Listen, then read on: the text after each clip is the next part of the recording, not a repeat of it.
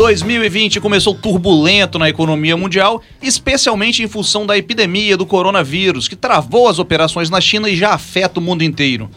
No Brasil ainda temos outro agravante, a instabilidade política de um governo que não sabe muito bem para onde ir. Por isso estamos vendo um mercado tenso e muito volátil. Neste cenário, como ficam os investimentos? O que fazer com o seu dinheiro? Eu sou Rafael Braz, estão comigo os colunistas de A Gazeta Leonel Ximenes. Oi, gente, estamos de volta. Beatriz Seixas. Oi, oi, gente e Vitor Vogas. E aí, ouvintes? E ao contrário do presidente, que nesta quarta-feira, pouco antes da gravação do programa, colocou um humorista para falar sobre economia, nós trouxemos especialistas, porque aqui é informação com autoridade. Então apresento os nossos convidados, Renan Lima, economista e planejador financeiro CFP da Alfamar. Olá, pessoal. E Pedro Lang, economista e sócio da Valor Investimentos. Olá, pessoal. Papo de colunista.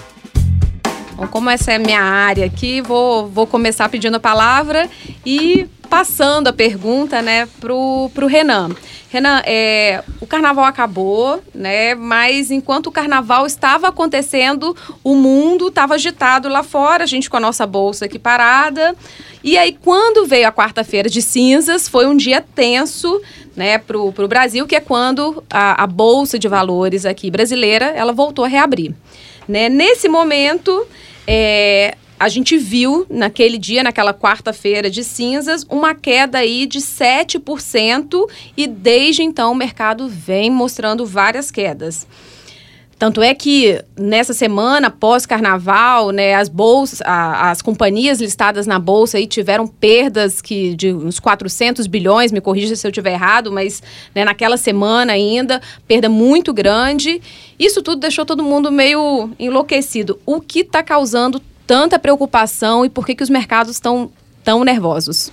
Então, acho que uma das coisas que de fato provocaram essa reação no mercado brasileiro tem a ver com o próprio coronavírus, né, que expandiu é, no, nos últimos dias, é, antes do carnaval. Como a gente ficou o mercado brasileiro fechado por dois dias, em especial segunda e terça, ficou como água represada. Então, assim que abriu a represa, veio muita coisa é, no mesmo dia, que foi na quarta-feira de cinzas, e daí você teve uma queda bem expressiva de 7%. Isso também continuou já na quinta-feira. E na sexta-feira já houve uma recuperação, assim como nessa última semana que a gente está falando, você já tem é, um cenário mais tranquilo. Então, é, acho que foram várias coisas, aumentaram os, os números de casos durante o carnaval, tivemos ao mesmo tempo a primeira confirmação no Brasil, então é, acaba que está do nosso lado, aumenta um pouco a apreensão das pessoas nesse sentido, mas com o desenrolar dos dias, os casos ativos de, de, coronavírus têm diminuído. Nas últimas duas semanas, no mês de fevereiro, a gente atingiu um pico de 58, isso caiu para 38. Então já está havendo uma redução dessa epidemia que ocasionou o mundo e a preocupação maior foi, foi em relação à economia mundial. O que, que essa epidemia impactaria na economia mundial? Isso acabou se refletindo nas bolsas de valores. Eu acho que a preocupação maior agora é justamente a sustentabilidade do crescimento econômico mundial. Não à toa tivemos bancos centrais no mundo todo reduzindo taxa de juros justamente para a economia se manter ativa. Certo. E com toda essa turbulência, como lidar com o orçamento? É, queria, nesse caso, pode tanto o Lang quanto o Renan falar para a gente qual que é a medida que quem está nos ouvindo é, deve adotar nesse momento. E aí eu falo, tanto quem pode estar tá, é, em diferentes tipos de investimentos, mas o orçamento de forma geral. Como se faz, o que, o que fazer nessa hora? Bem, eu acho que independente de cenário, o orçamento é uma questão básica para todos nós, né? Seja um mundo em terremoto ou seja um mundo em água, águas calmas, a gente deve fazer um orçamento né? E o orçamento é, é um roteiro para sua vida, no quesito das finanças. Assim como a gente faz uma viagem, estabelece um roteiro, né? Quais cidades que eu vou visitar, qual o caminho que eu vou percorrer. Uma vez que você tem um orçamento, é, você começa a estabelecer é, para onde vai o seu dinheiro. Né? Situações como essa é, podem impactar a nossa vida, principalmente quando você tem algumas viagens marcadas, viagens internacionais, que o dólar foi para as alturas, né? Então isso pode impactar o seu orçamento, mas uma vez que você tem ele bem planejado, você pode até se precaver, fazendo reservas suficientes em caso de impactos como esse, investindo em, em dólar, né? É uma proteção que você pode fazer, ajuda numa situação de estresse como a gente viveu hoje, que impacta é, os investimentos de maneira geral e pode vir impactar o seu orçamento se você tiver é, obrigações em moeda estrangeira. No dia a dia não vai mudar muito na nossa vida e a gente tem que é, fazer um orçamento bem feito, definir para onde vai o dinheiro e controlar. Isso é fundamental. Eu queria falar com o Pedro agora é, sobre essa questão do mercado. É, objetivamente, há o um impacto do coronavírus na, na economia, muitos fatores psicológicos também entram nesse, componente. E isso aí que eu queria saber de você. Quanto dessa turbulência é real, existe, ou é fruto também de muita especulação de operadores profissionais do mercado que utilizam esses momentos de muita turbulência para poder ganhar ainda mais dinheiro? É muito difícil a gente mensurar os efeitos completos do vírus agora. É, a priori, a gente tem hoje é, efeitos em cadeias de distribuição, falta de, de, de, suplementos, de implementos em algumas linhas de negócio. É, o impacto no turismo é notado já, é, mas fora isso, na, na indústria, no, no serviço, nos comércios Fora da China, a gente tem pouco impacto já definido. E é muito difícil de você mensurar. Muitas instituições já, já tentaram fazer, o FMI, o Goldman Sachs, o Merrill Lynch, quase todos os grandes bancos já fizeram estudos sobre o, sobre o impacto. É, o FMI, por exemplo, diminuiu o crescimento mundial de 3,3% para 3,1%. A projeção de crescimento para 2020, não é isso? Perfeito, a projeção de crescimento para 2020. É, do, isso do mundo, uma média mundial. É, para a China, que é o, que é o foco do, do problema, que é onde o problema está enraizado, o FMI espera uma redução de 5,6% de crescimento para 5,1%. É, alguns bancos maiores já fizeram outras projeções que são um pouco mais catastróficas, enfim. Hoje a gente está todo, tá todo no terreno da, da, do achismo e boa parte disso é, é, muito difícil de você mensurar. Sobre a pergunta do, dos especuladores, de fato existe, de fato existe. É, o movimento foi muito exagerado, foi a maior queda das bolsas para muitas bolsas é, desde 2008, desde a grande crise do subprime. É, para um fenômeno que, aconteceu que gente... só voltando aqui essa crise do subprime aconteceu nos Estados Unidos e foi né puxada e também desencadeou uma crise mundial. Exato. Aquela crise imobiliária. Isso. A crise da marola do Lula que falou chegar aqui como uma marolinha. É a marolinha que chegou aqui chegou um pouco depois um tsunami. É, não é. chegou imediatamente mas a marola chegou depois bem forte. É, assim a, a, crise de 2008 da, crise da economia americana que acabou se alastrando é, as bolsas pela última vez caíram tanto em um período de 10 dias. É, então, na China foi assim, nos Estados Unidos foi assim, na Europa foi assim. É, e hoje a gente está tá vivendo ainda os reflexos do que está acontecendo. E com isso tudo, Lang, é, a gente teve nos últimos, me nos últimos anos um, uma entrada muito forte de investidores que até então nunca tinham é, colocado dinheiro em renda variável, né, em ações. Eu acho que talvez essa seja a primeira grande é, solavanco que essa turma está tomando. Como é que eles estão se comportando também nesse, neste momento? Né? Houve uma queda muito brusca, está todo mundo saindo, é hora de vender, não é hora de, de, ou é hora de comprar, é uma oportunidade. O que fazer, especialmente considerando esses iniciantes que nós temos muitos na Bolsa recentemente? Isso, eu, eu tenho uma visão muito privilegiada porque eu, eu lido com o varejo é, o tempo inteiro. Então eu vejo as pessoas físicas tomando decisão o tempo todo e foi notada essa, essa procura pela renda variável conforme os juros foram caindo. Então, a gente veio de 14,5% de juros na taxa, da, taxa, da taxa básica de juros, taxa Selic, é, três anos atrás. Hoje a gente tem 4,25% podendo cair para mais. Então, conforme os juros foi caindo, a gente viu as pessoas saindo de investimentos mais conservadores indo para investimentos mais, mais arriscados. E sim, é, a primeira vez que a gente vê uma, uma grande chacoalhada, uma grande, uma grande mexida nos mercados foi agora. Agosto do ano passado a gente teve alguma coisa greve dos caminhoneiros, é, mas uma boa parte do movimento é, das pessoas encontraram agora. Eu fiquei muito surpreso, eu achei que ia ser muito pior, eu achei que as pessoas iam ser muito mais desesperadas do que foram. Muitas delas saíram, evidente, mas uma boa parte ficou. Eu acho que eu atribuo isso ao trabalho de educação financeira que vem sendo feito, é, os jornais, pessoas que, que, que se comprometem a ensinar, a falar. Isso tem sido cada vez mais falado, é um tema que está cada vez mais em voga.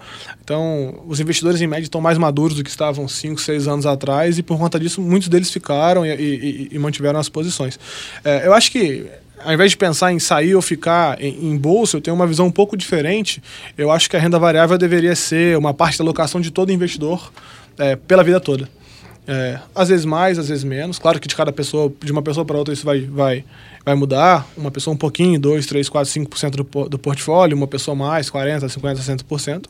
É, na minha visão, isso deveria ser, ser, ser uma regra. Todo mundo tem um pouquinho de bolsa, como é em países desenvolvidos. Acho que isso veio para ficar, com juros mais baixos, nossa realidade nova. A gente deve ver isso acontecendo mais vezes. E, e sim, quando a, a, bolsa cai muito forte, acaba sendo uma oportunidade para quem tem esse, esse horizonte de investimento de mais longo prazo para poder montar posições e comprar ações, comprar boas empresas a, um preço melhor.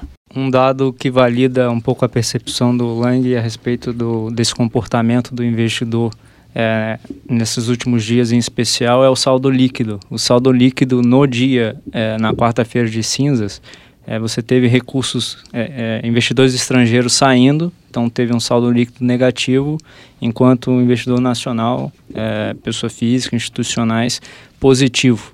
Então, é, quem segurou, digamos assim, a bolsa não cair mais que 7%, que caiu na quarta-feira de cinzas, foi é, investidor é, brasileiro. Então, isso mostra um sinal até de, de enxergar como uma grande oportunidade, é um amadurecimento.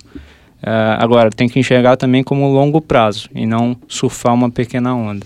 Agora, Renan, e neste momento, quais são, na sua opinião, os investimentos que podem se destacar, aqueles aos quais o, o investidor, é, inclusive o pequeno investidor, né, a pessoa comum que tem ali um dinheirinho para investir, deve ficar atenta? Eu costumo orientar as pessoas no quesito de investimentos a, a pensar em qual o objetivo que ele pretende para aquele dinheiro que daí você vai buscar um investimento adequado. É como se a gente fosse pensar em, em colocar uma roupa. Eu não vou colocar uma sunga para ir na igreja. Eu vou colocar uma roupa apropriada para ir na, na igreja e se eu for na praia eu vou colocar uma sunga. Então se você pensa onde que eu vou colocar meu dinheiro, você tem que primeiro pensar assim, para que que vai servir esse dinheiro? Ah, ele vai servir para utilizar a curto prazo, para uma emergência? Você vai buscar aplicações conservadoras. Afinal, você não tem controle sobre qual será a performance desse investimento. O que seria, assim, que tipo de aplicação, por exemplo, a gente pode citar para o ouvinte é, para ter essa liquidez, que é que significa tirar no momento que você quiser de forma mais é, rápida, né? Exatamente. É, pode citar alguns que sejam interessantes? Eu diria que a nova poupança do brasileiro seria o Tesouro Selic, que é um título negociado no Tesouro Direto, que é uma plataforma onde você empresta seu dinheiro para o governo Tá? Você consegue acessá-la via corretoras, bancos, com taxa zero. Inclusive, muitas instituições não cobram para que você faça esse tipo de investimento. Tem taxas específicas, tem uma taxa da própria plataforma de 0,23 ao ano, mas é um custo extremamente baixo para um, um ativo extremamente é, seguro e com é, resgate imediato. Tá? E a partir de quanto que a gente pode ter investimento? A partir de 50 reais, acho que você já consegue fazer a aplicação no Tesouro Direto. Seria uma excelente, excelente aplicação para uma reserva de emergência, por exemplo. Ou se eu pretendo comprar uma moto, comprar um carro. São aplicações que no final do dia o propósito é, é proteger o seu poder de compra. Não vai render muito, uhum. vai render por volta de Mas 4%. Você não vai perder.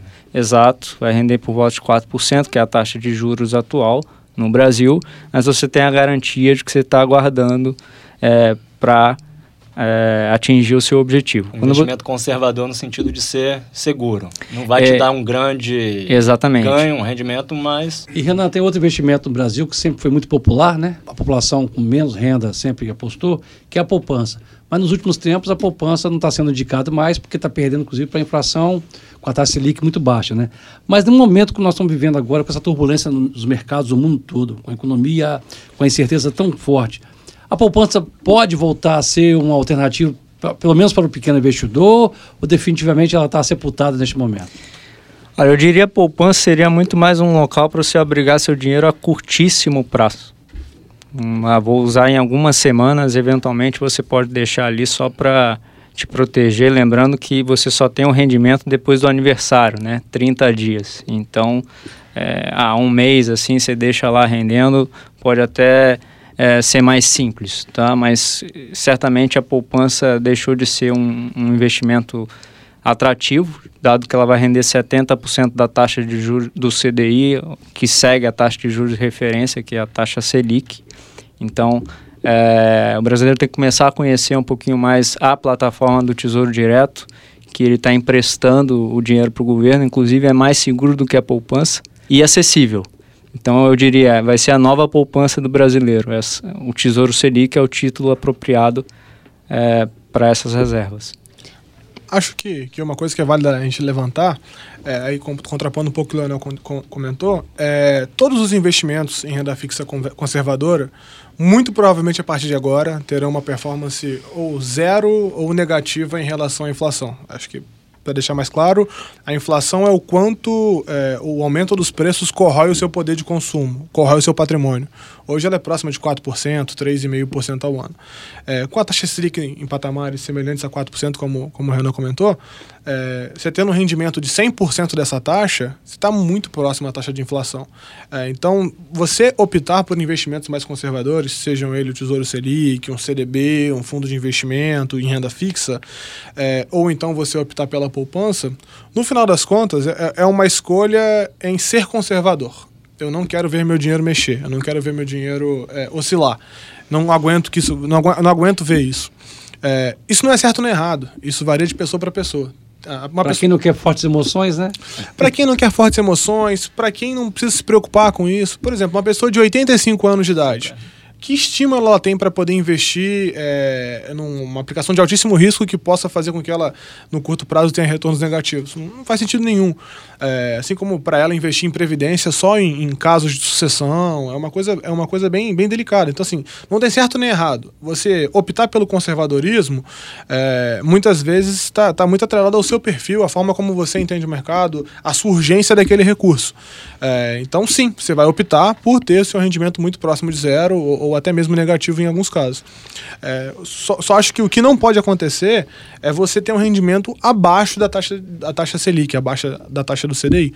É, porque você tem uma alternativa sem risco, como o Renan comentou, o risco baixíssimo, o menor risco de investimento da economia brasileira, que é o Tesouro Selic, que te oferece 100%. Então, se você aceita uma, um, um, título bancário, a poupança, com rendimento de 70%, de 80% disso, mesmo que seja líquido, você está tendo um rendimento abaixo da taxa Selic, que é o investimento de risco zero. Então, e quais são os outros investimentos que a gente pode trazer para as pessoas que têm um pouquinho mais de risco, mas talvez a gente não está falando de uma é, do mais arriscado? Qual que é o é, a evolução dessa renda fixa que vocês né, demonstraram que nesse momento a gente meio que quem investir nela vai ficar no zero a zero.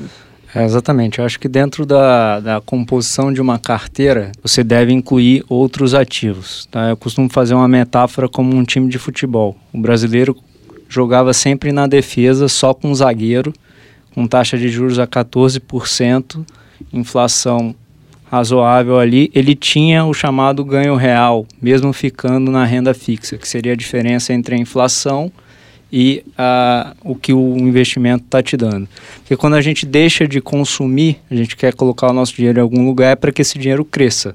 Seja mantendo o poder de compra, eu posso comprar a mesma coisa daqui a um mês do que eu compraria hoje, seja tendo ganho real, que o Lang comentou muito bem, que é crescer acima da inflação. Só que para você obter esse ganho real, você tem que envolver risco. E aí, quando você vai pensar numa carteira de investimentos, você começa a falar: poxa, eu não posso jogar só com zagueiro. Eu vou ter que colocar meio de campo e eu vou ter que colocar atacante. Ata os atacantes no mercado financeiro são as ações, por exemplo. Então, dentro de uma dentro de uma composição de uma carteira de investimentos faz todo sentido, principalmente pensando em objetivos de longo prazo, você envolver outros ativos. Mas ações também requer assim, um grande conhecimento e acompanhamento. É, tem algumas alternativas um pouco mais simples, talvez, principalmente para aquele investidor iniciante, que, que possam oferecer assim, é, né, nesse jogo, possam ser mais interessantes para ele não levar uma goleada. Sem dúvida, sem dúvida. Acho que dentro da. Pense você como um técnico e aí você vai escolher os jogadores para o seu time. Né? Dentro da defesa, você pode colocar o Tesouro Selic e outros títulos de renda fixa que te dêem uma segurança. Já no meio de campo, a gente começa a falar de fundos de investimentos, fundos multimercados, por exemplo, que são fundos que navegam entre diferentes classes de ativos e você está delegando para o gestor o que fazer com esse dinheiro, se eu vou colocar em moeda, se eu vou botar em renda fixa, se eu vou colocar em ações, ele tem total liberdade para decidir isso. E, também só, no posso ataque. Posso te interromper um Sim? instantinho, só para a gente também tentar é, explicar para o ouvinte.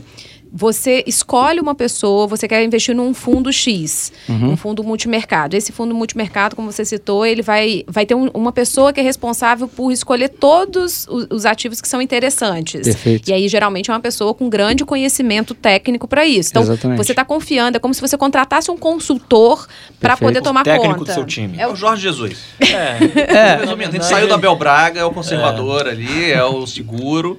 Você bota pro Jorge Jesus pra atacar, pra ganhar dinheiro.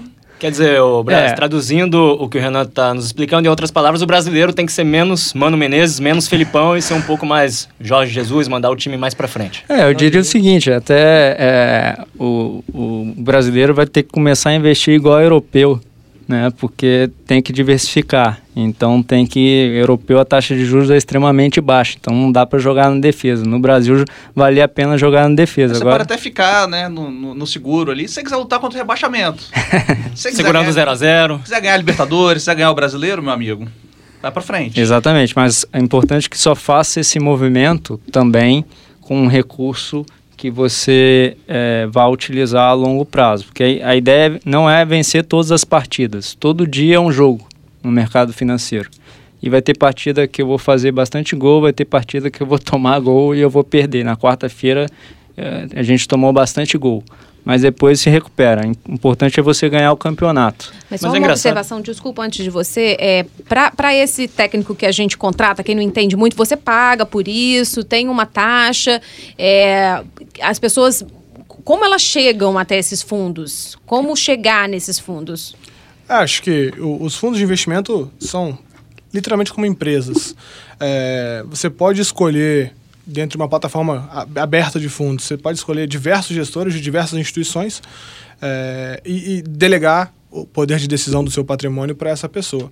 É, sim, você paga, é, mas em, em geral entre 0% a 2% ao ano de taxa de, de administração, que é a taxa que, que os fundos cobram. Uma parte dessa taxa é taxa de gestão, outra parte é, é uma é uma taxa de, admi- de- de administração mesmo. Mas eu queria dar um passinho atrás para explicar como é que funciona o fundo, porque acho que às vezes não, não, é uma, não é uma estrutura muito, muito fácil de entender. O fundo basicamente é um condomínio, em que o gestor, que é o, é o, é o síndico, ele tem poder para poder decidir dentro daquela estrutura de condôminos, que é, que é um que é o dinheiro, né? Todo mundo junta o dinheiro num bolo, dá para uma pessoa administrar, paga essa pessoa uma taxa de administração e esse cara vai tomar a decisão. É, você pode escolher o Fernando Diniz para tomar conta do seu dinheiro, é, você pode escolher o Guardiola. É, e, por incrível que pareça, na indústria de fundos, é, o Guardiola e o, e o Fernando Diniz ganham muito, muito, muito próximos. É, você pode pagar 2% ao ano para um gestor de um banco, de um banco para tomar conta da sua, da sua conta de investimentos.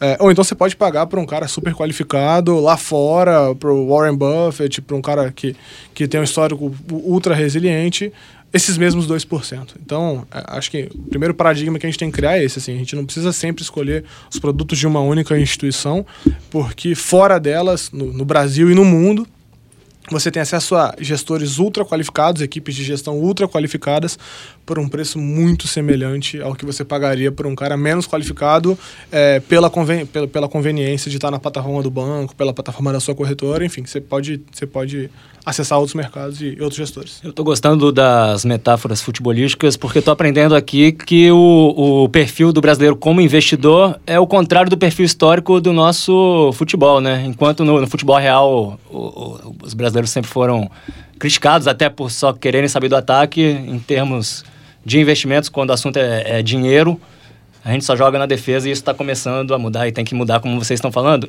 Mas Pedro, é, ouro, dólar, outras moedas, neste momento, sobretudo, são ou não são boas alternativas?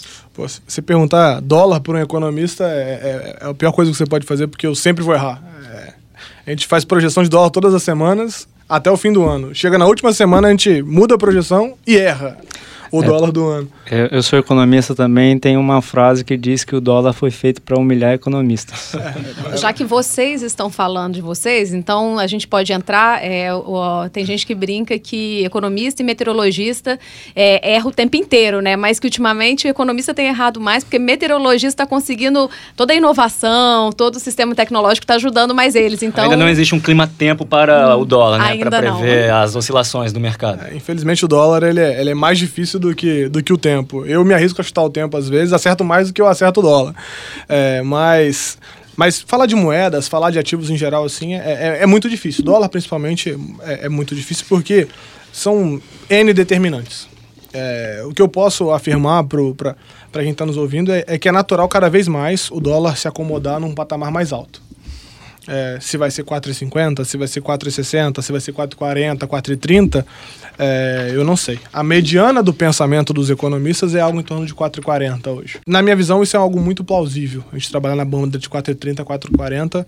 Por quê? É, o dólar, no curto prazo, ele é especulação, ele é fluxo, ele é uma medida de proteção. É, mas no médio e longo prazo, o dólar, ele, ele é a diferença de taxa de juros entre dois países. Sendo uma, uma coisa mais teórica, até fazendo uma, um- uma ponte. É, então, como a taxa de juros nos Estados Unidos diminuiu bastante e a taxa de juros no Brasil também diminuiu bastante, é, a, a diferença que era de 14,5% aqui no Brasil e 2, 3% nos Estados Unidos, uma diferença de 11%, virou uma diferença hoje de 4% no Brasil e 2% nos Estados Unidos. Para 2%. Você imagina, esses 11% viraram 2%.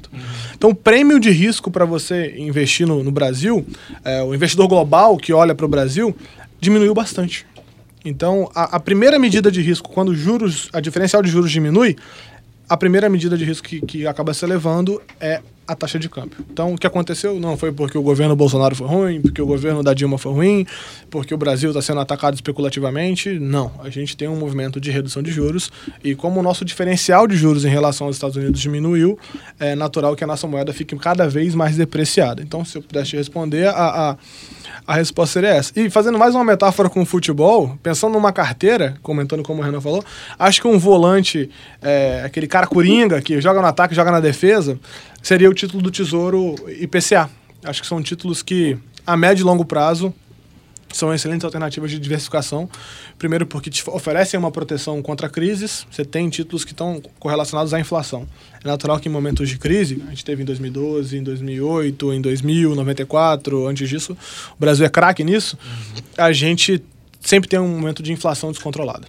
Via de regra. Então, o título que te eh, corrige a inflação, te paga a inflação, ele te protege nesse aspecto.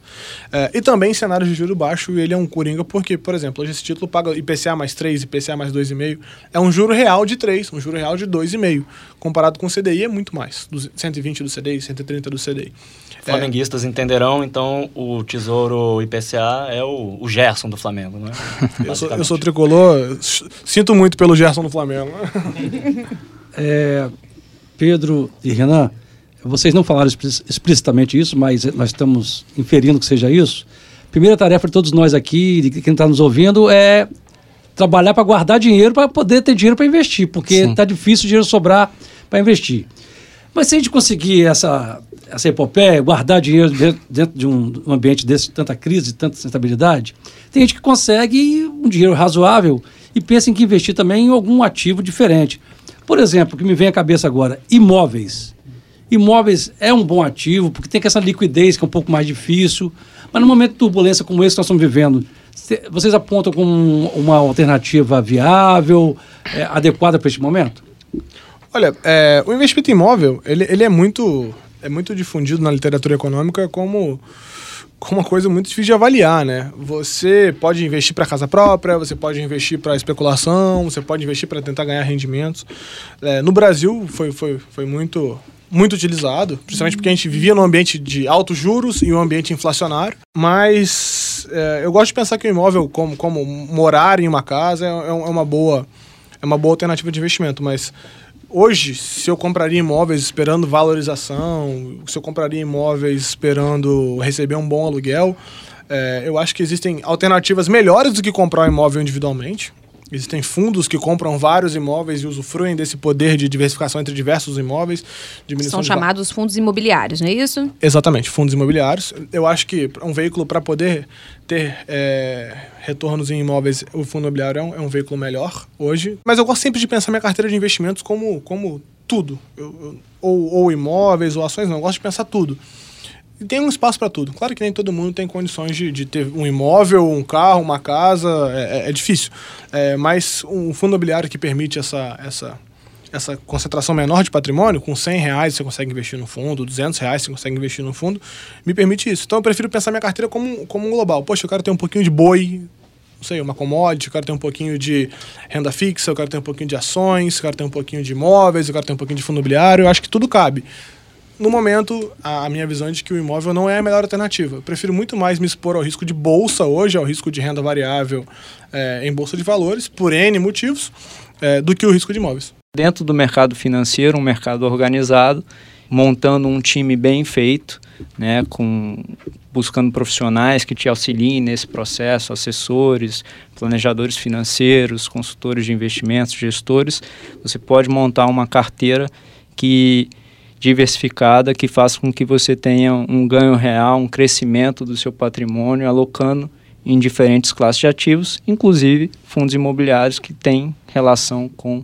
é, imóveis. É, só um contraponto que eu acho que é importante a gente levantar: a gente tende a ser conservador. É, sempre a gente vai ser mais conservador do que a gente, do que a gente precisa ser. É, uma métrica importante é as pessoas elas gostam muito de ter liquidez. É, isso é uma coisa que acaba acontecendo. Então, às vezes, você não investe no imóvel, você não investe numa ação, você não investe num fundo de investimento, porque você tem a falsa sensação de que você precisa de liquidez. Então, acho que uma regra para quem para quem está nos ouvindo que pode ajudar bastante é que salve projetos é, de construir uma empresa, de, de, de você comprar um imóvel, projetos maiores, as pessoas, em média, não precisam de ter tanto dinheiro acessível quanto elas imaginam. É, geralmente, a gente sugere entre três a seis vezes as despesas mensais da família em liquidez. Então, por exemplo, se a sua família gasta 5 mil reais mensais, se você é um funcionário público, que você tem bastante previsibilidade com relação ao mês que vem, você sabe que muito provavelmente você vai continuar empregado, vai continuar recebendo, você pode manter três vezes os dos seus gastos em liquidez imediata, num Tesouro Selic, num fundo de investimento em renda fixa. Agora, se você é um empresário, se você é um cara que não sabe o dia da manhã, sua empresa pode ser taxada, você pode ter o seu negócio indo por água abaixo, é ideal que você tenha seis meses de despesas é, direcionados para liquidez. Fora a mesma isso, coisa, um empregado de uma empresa também, que pode ser demitido a qualquer instante, segue a mesma linha de desses seis meses, mais ou menos? Exato. Se você é uma pessoa que, que tem um emprego, que, que é um posto de trabalho que tem um pouco mais de...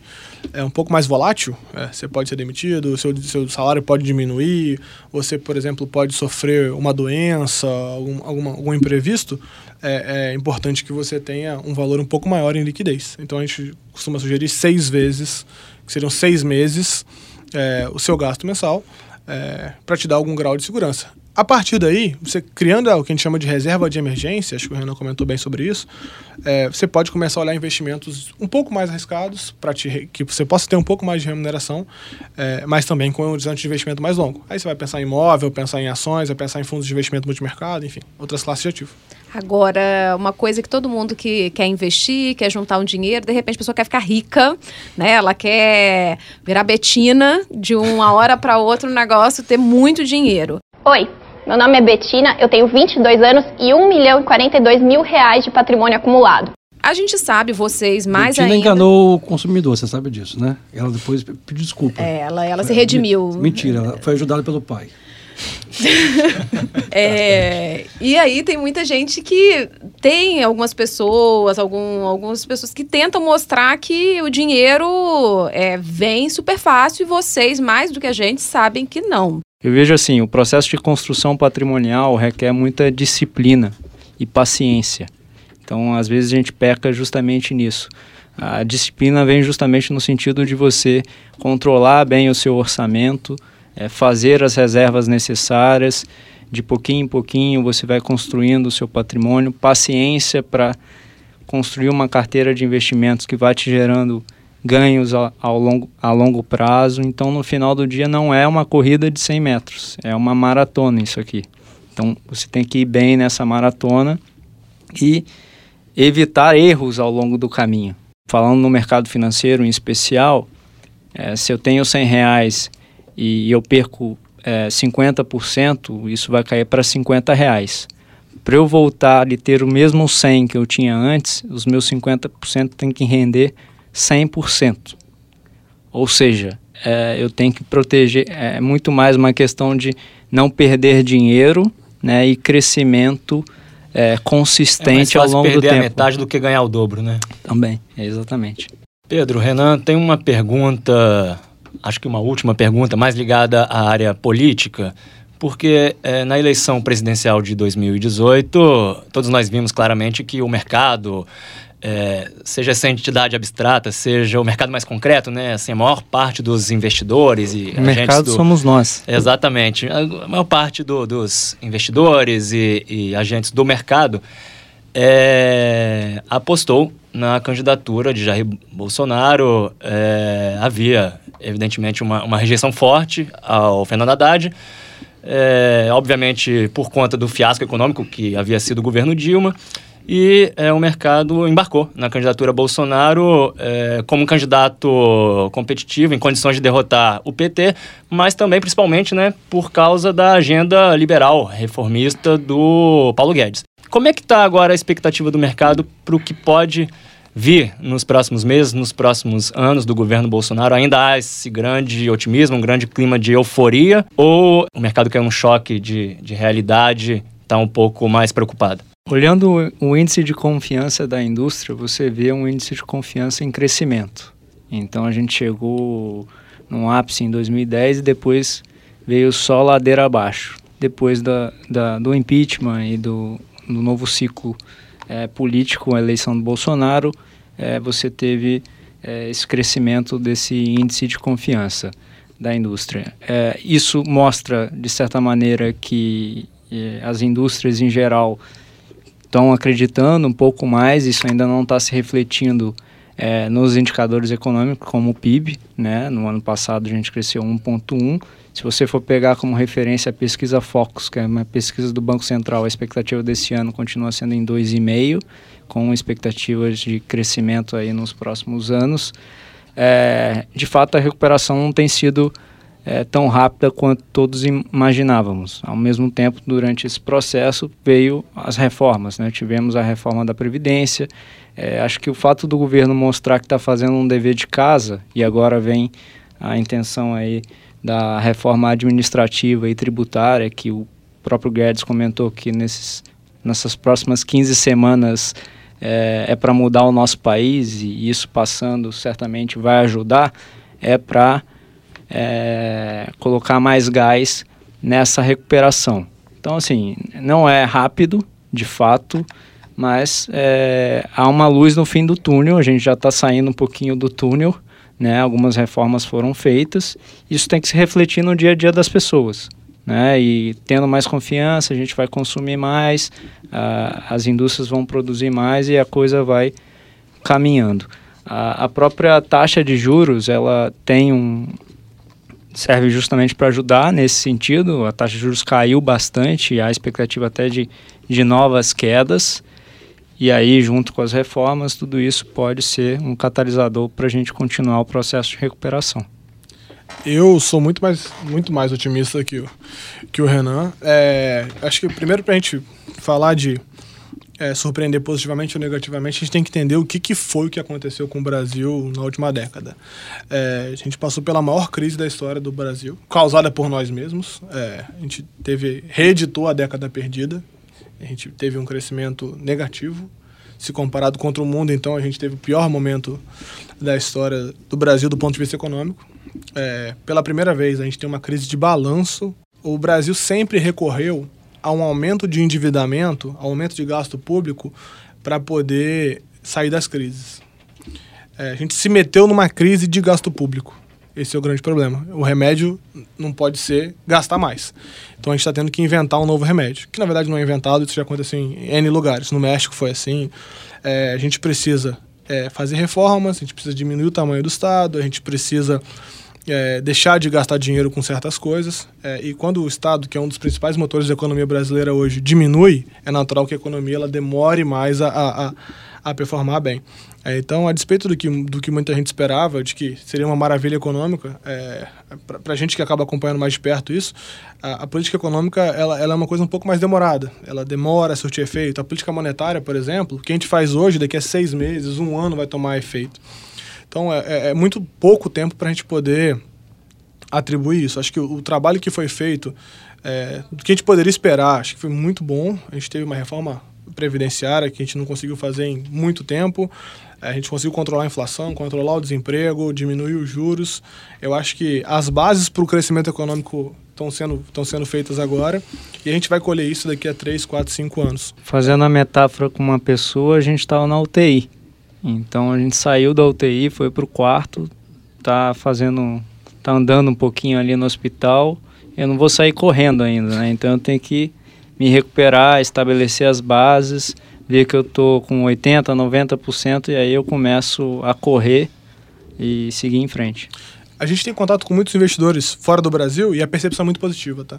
É, hoje, vê-se o Brasil como o melhor país entre os países emergentes em termos de momento econômico, o México, a Turquia, a Índia, a China estão em momentos diferentes da gente. A gente é visto como, como queridinho, então a gente pode talvez ainda contar com o capital estrangeiro vindo para cá para investir, não só em bolsa, mas também em economia real, que poderia nos ajudar bastante. Então é isso, amigos. Quero agradecer mais uma vez ao Pedro Lang, da Valor Investimentos, ao Renan Lima, da Alfamar, pela, pela disponibilidade de vir aqui conversar com a gente, explicar um pouco, falar um pouco sobre mercado financeiro, economia. Acho que é isso, o recado é, é pensar que não é o fim do mundo, o coronavírus, a eleição americana são coisas que vão sempre acontecer no mundo dos investimentos. A gente vai falar disso daqui a um ano, dois anos, três anos, quatro anos.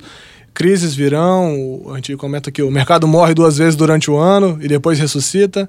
Então é, é ser diligente, é, ser, ser, tranquilo, não, não se desesperar que, que o mundo vai continuar a despeito de coronavírus, a despeito de eleição americana, a despeito de canelada política aqui no Brasil. Acho que o recado é esse e até a próxima. É isso aí, pessoal. Agradeço o convite e sempre deixar a dica para todo mundo se planejar e curtir a vida, que é isso que vale. O planejamento te permite te, te dar tranquilidade, clareza é, para onde você quer ir. Daí você pode investir corretamente, cuidando do seu orçamento e do seu patrimônio. Até mais. E semana que vem a gente volta com mais um Papo de Colunista para não perder. Já falar que falamos tanto de, de crise de 2008 aqui também. Assistam A Grande Aposta, o filme do Adam McKay, Steve Carell, é, Ryan Gosling, elenco maravilhoso. O filme está na Netflix. Dá para entender um pouquinho do que foi esse boom imobiliário de 2008 lá nos Estados Unidos. Semana que vem a gente volta. Valeu! Trabalhos técnicos Diogo Stefani. Sonoplastia Vitor Lima. Direção Gabriela Martins. Editor executivo Abdo Filho. Direção geral Elaine Silva.